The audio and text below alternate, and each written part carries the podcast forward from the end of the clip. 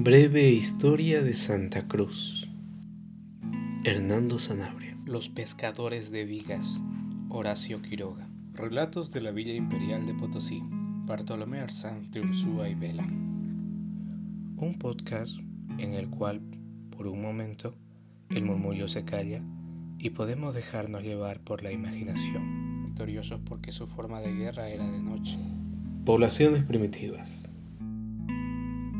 Buenas noches, patrón. Linda música. Eran estos los fuertes y arrebatados guaraníes, gente brava y belicosa. Y después de haber hecho grandes destrucciones en la provincia, se volvieron victoriosos a su naturaleza. A medianoche, con Anthony Rivera.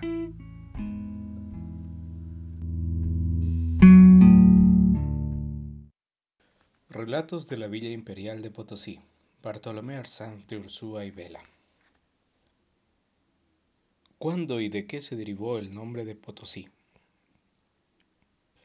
El onceavo rey del Perú, hijo de Tupac Yupanqui, se llamó Huayna Cápac, que se interpreta mancebo poderoso.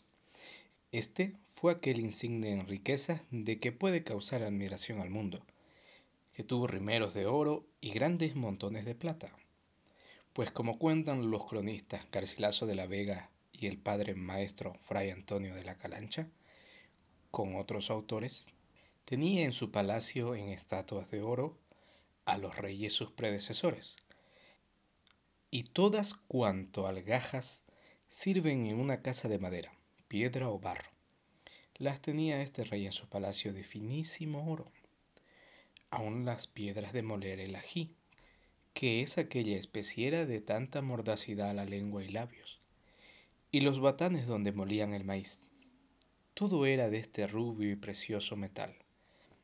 El cronista presbítero Francisco López de Gómara, Ventanzos, el padre José de Acosta de la Compañía de Jesús y el maestro Fray Rodrigo de Loaiza, dicen de este rey que tenía en la punta un recreo o jardín hecho a mano, de árboles, flores y hierbas de oro, que era un remedio propio de los naturales vergueles.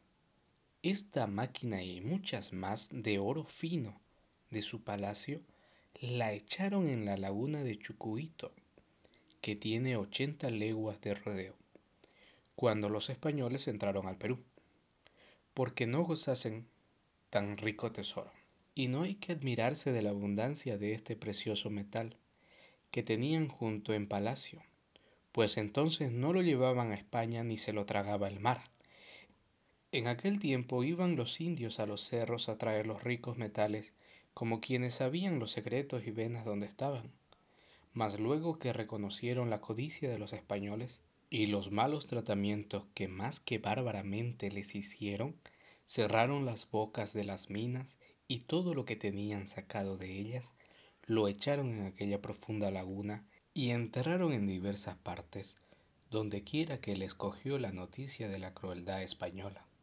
Pues tanta fue su codicia en recoger el oro y la plata, que no estando satisfecha con lo mucho que hallaron fuera, apremiaron a los desventurados indios y contra toda caridad, a fuerza de rigor, les hacían descubrir las riquezas que sabían, y descubiertas con mucha violencia, les obligaban a que sacasen los preciosos metales, de suerte que no pudiendo los naturales tolerar aquella sin razón, lo más se fueron a las remotas provincias del Perú, a vivir entre aquellas incógnitas naciones sin fe ni conocimiento del verdadero Dios. Otros se quitaban la vida con sus mismas manos, otros se remontaban de cincuenta en cincuenta y de cien en cien y se escondían en las quebradas y grutas de los montes con sus mujeres e hijos. Allí morían de hambre, otros quedaban en poder de los españoles, hechos esclavos sin razón, ley ni caridad, pues no eran ávidos por derecho de la guerra, que las más de las provincias se les dieron graciosamente y ellos la tiranizaron de tal manera que no hay lengua que lo pueda significar por lo cual se puede decir seguramente que aquellos españoles no conquistaron el Perú, sino que todo lo redujeron a tiranía. Tiranizado, pues el Perú por los españoles, se fueron consumiendo millares de millones de indios, y millones de millones de oro y plata, con que quedó el Perú sin ser lo que se solía en tiempo de sus monarcas. Por esto, viendo y considerando desapasionadamente la ruina del Nuevo Mundo, el ilustrísimo y reverendísimo señor don Fray Bartolomé de las Casas, obispo de Chiapa, escribió la historia intitulada Destrucción de las Indias Occidentales, donde cuenta muy por extenso la incomparable riqueza del Perú y sus reyes, el fin y paradero que tuvieron sus grandezas después que entraron los españoles en dichas Indias, aunque si quedaron destruidas fue de las riquezas temporales, pues comenzaron las celestiales con la adoración del verdadero Dios. Volviendo al poderoso rey Huayna Capac, digo que en su tiempo, habiendo salido grandes ejércitos de los indios guaraníes, que era una nación en el río de la Plata, la cual descubrió Sebastián Caboto en el año 1525, distante de esta provincia de los Charcas, más de 500 leguas, gente guerrera, traidora y soberbia, estos llegaron al Perú, y después de haber hecho grandes destrucciones en la provincia, se volvieron victoriosos a su naturaleza, pero quedándose algunos entre las sierras, hicieron siempre grandes daños en todas las provincias de los Charcas, Porco y Chichas, donde se avecindaron y poblaron, apoderándose de los valles de Mataca, que son cercanos a esta villa, y de allí acometían a los de esta provincia de Porco, quedando siempre victoriosos porque su forma de guerra era de noche, y en haciendo sus saltos se retiraban a las montañas, en cuya aspereza se mantenían. Asaltaron al pueblo de Cantumarca y lo entraron con gran mortandad de vecinos, y rehaciéndose allí trataban ya de continuar sus victorias en las demás provincias sujetas a Huayno Cápac. Noticiado este rey de aquel atrevimiento llamó a sus capitanes y con numeroso ejército salió con ellos del Cusco. Llegó al valle de Tarapaya, donde se reforzaron algunos días.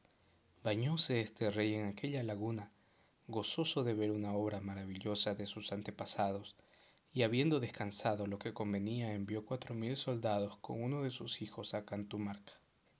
Estaban los guaraníes bien prevenidos, y así no rehusaron tres mil aventajados combatientes de salirles al encuentro y se portaron con tal valor que mataron a doscientos de los incas. Huyeron, llevándose la noticia los que quedaron, de que indignado el rey, partió al punto con diestros capitanes y aunque le resistieron los enemigos, al cabo fueron deshechos y muertos más de seis mil guaraníes. Los pocos que quedaron huyeron sin parar hasta meterse en las montañas de los Charcas. Recibió Cantumarca muy gozoso a su rey Huayna Capac, y le hicieron grandes fiestas por sus victorias. Pasadas estas, se encaminó a Colqueporco y Andacagua, a cientos de sus minas de donde le sacaban innumerables arrobas de plata. Antes de partirse, vio nuestro famoso cerro, y admirado de su grandeza y hermosura dijo, hablando con los de su corte, Este sin duda tendrá en sus entrañas mucha plata por lo cual mandó a sus vasallos que luego que llegasen a Colqueporco, que está distante de esta villa siete leguas, volviesen, labrasen sus minas y le sacasen el rico metal. Así lo hicieron, y habiendo traído sus instrumentos de pedernal y madera fuerte, subieron al cerro, y después de haber tanteado sus vetas, estando para comenzar a abrir sus venas, se oyó un espantoso estruendo que hizo estremecer todo el cerro, y tras esto fue oída una voz que dijo, No saquéis la plata de este cerro, porque es para otros dueños. Asombrados los indios de oír estas razones, desistieron del intento, volviéronse a Porco y dijeron al rey lo que había sucedido, refiriendo el caso en su idioma. Al llegar a la palabra del estruendo dijeron Potoxi, que quiere decir dio un gran estruendo, y de aquí se derivó después, corrompiendo una letra, el nombre de Potosí. Esto sucedió, según la más probable cuenta, 83 años antes de que los españoles descubriesen este famoso cerro, y desde aquel tiempo se llamó Potoxi. Don Antonio de Acosta, en la historia de Potosí, le da otra etimología, añadiendo que no tan solamente por el suceso dicho se llamó Potoxi, mas también porque luego se descubrió el cerro, lo nombraron los indios Orco Potocchi, que quiere decir cerro que brota plata. Añade más este autor diciendo que antes que el rey Huayna Capac viniese a esta provincia de Porco, llamaban los indios al cerro Sumac Orco, que significa hermoso cerro, por su hermosura exterior, que con más razón lo pudieron llamar así si vieran y sacaran la interior que tenía. Mas guardóla Dios para otros dueños, según se oyó en aquella voz que queda dicho, como lo cuenta el comentador Garcilaso de la Vega, el capitán Pedro Méndez, Bartolomé de Dueñas y Juan Sobrino. Y es cosa para notar que viviendo los indios tan cercanos al cerro y andando sobre él, no llegasen a gozar de su riqueza ellos ni sus reyes, estando labrando poderosas minas en Porco y Andacagua, que distan de esta villa siete leguas. Pero como la divina voluntad se lo impedía, pudo estar seguro hasta que fue servida de darla a un tan dignísimo monarca como el emperador Carlos V. Volvió Huayna Cápac a su corte, gozoso, rico y triunfante, donde algunos años antes de su muerte, juntos todos sus hijos, les profetizó que después de sus días entrarían en sus reinos gentes nunca jamás vistas ni imaginadas, que quitarían a sus hijos el imperio, trocarían su república y destruirían su idolatría. Poco antes de su fin tuvo noticias de que los españoles entraban en sus reinos y deseó mucho verlos, pero impidióselo la muerte, dejando el imperio a su hijo Cusi Huascar como a primogénito y legítimo heredero.